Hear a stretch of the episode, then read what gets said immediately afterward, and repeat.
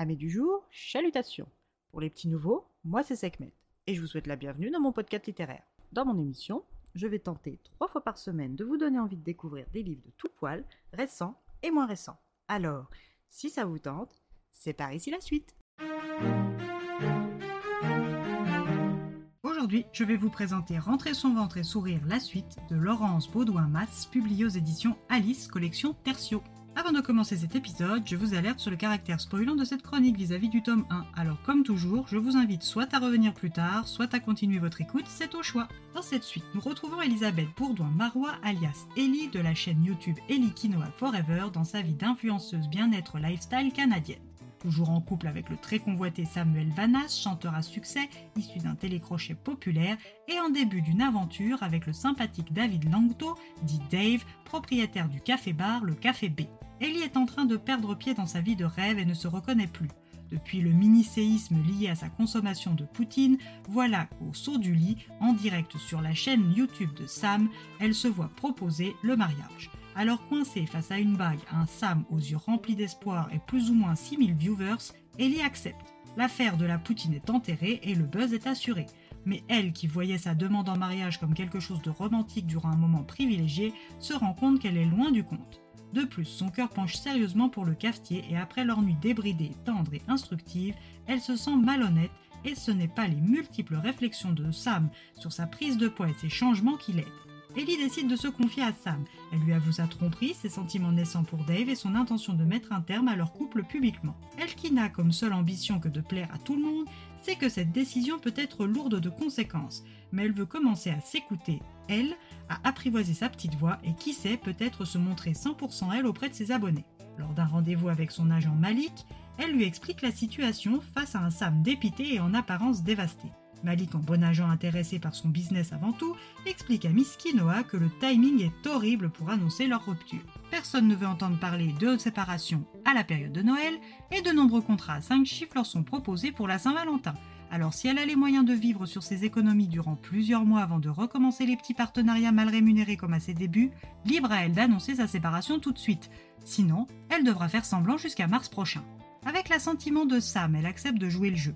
Ellie rentre frustrée comme jamais à leur appartement et décide de partir quelques jours chez sa sœur Alice qui vit en colocation avec Opal, sa blonde qui n'est pas vraiment sa blonde. Opal, de prime abord, n'aime pas Ellie à cause de son statut d'influenceuse bien-être alimentation. Elle qui a une sœur qui souffre de troubles alimentaires dont elle n'arrive pas à se sortir a en aversion les femmes comme elle qui prônent des régimes en laissant penser que ce sont des routines de vie ou des challenges. Ellie, qui est en pleine séparation mais qui doit faire semblant pour ses réseaux sociaux, tout en essayant de développer son histoire naissante avec Dave, aimerait un peu de repos, mais Opal en a décidé tout autrement.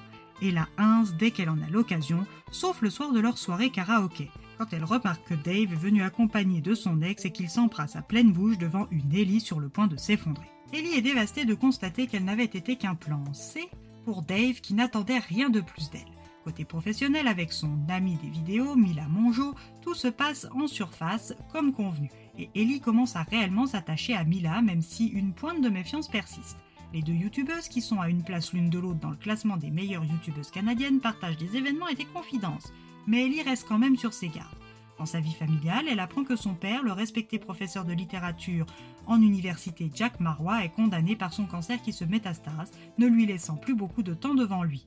Alice, qui a toujours été proche de lui, l'encourage à régler ses comptes avant qu'il ne soit trop tard pour elle. La petite coco pomme du passé arrivera-t-elle à faire ce pas vers lui? La période automnale n'est pas clémente avec Ellie, elle n'arrive pas à se reprendre correctement en main, elle n'a plus le même poids que sur la couverture de son livre et le lancement arrive à grands pas. Son histoire avortée avec Dave la fait se sentir comme une cruche et ne l'aide pas dans son moral. Alors quand Mila lui propose un contrat en Nouvelle-Zélande pour 15 jours, c'est le bon moment, elle accepte. Mais entre les deux femmes, il y a toujours une petite dose de rivalité et de non-dit. Alors est-ce vraiment le bon deal pour Ellie? Son séjour chez sa sœur et sa blonde va-t-il lui montrer la bonne route? Ellie Quinoa retrouvera-t-elle le goût d'être aimée du plus grand nom, même si pour y arriver elle doit être quelqu'un d'autre? Ou assumera-t-elle qui elle est? Toutes les réponses sont à lire.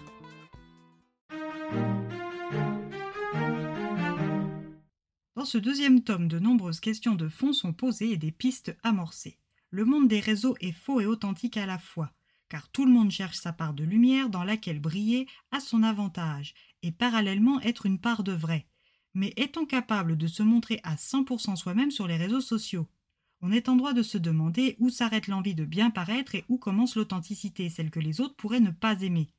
C'est cette fine frontière entre le réel et le virtuel que nous expose Laurence Baudouin-Masse dans ce nouveau roman. Et eh bien voilà, j'en ai fini pour aujourd'hui. J'espère que cet épisode vous aura plu et vous aura donné des nouvelles idées de lecture. Si vous souhaitez découvrir d'autres petits bonbons littéraires tout droit sortis de ma bibliothèque, je vous retrouve le samedi 2 décembre prochain pour un nouvel épisode. Et si d'ici là je vous manque de trop, vous connaissez le chemin sur Instagram, hâte les lectures de Sekhmet. Sur ce, chalut les amis, et à la prochaine!